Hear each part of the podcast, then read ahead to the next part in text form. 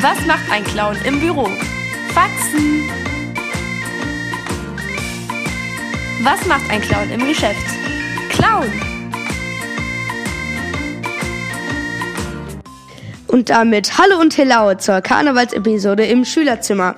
Heute dreht sich alles um das freudig freche Fest, bei dem man sich verkleidet und Süßigkeiten fängt. Apropos Verkleiden und Süßigkeiten fangen. Hier sind ein paar optimale Ideen zum Fangen von Süßigkeiten mit Manel und Sarah. Wir kennen es alle. Auf Karnevalszügen sind es immer nur die kleinen Kinder, die die ganzen Süßigkeiten bekommen.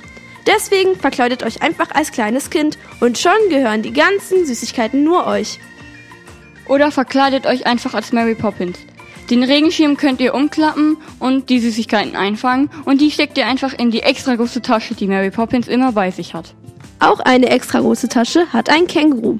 Wenn ihr euch als dieses verkleidet, könnt ihr in eurem Beutel ganz viele Süßigkeiten verstauen. Nach diesen kreativen Ideen kommt jetzt Mehmet mit ein paar schnuffligen Funfacts.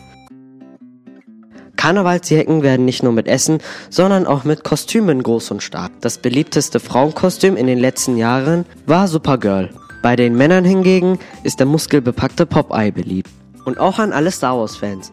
60% der verkauften Star Wars-Kostüme für Erwachsene gehörten nicht zur guten Seite.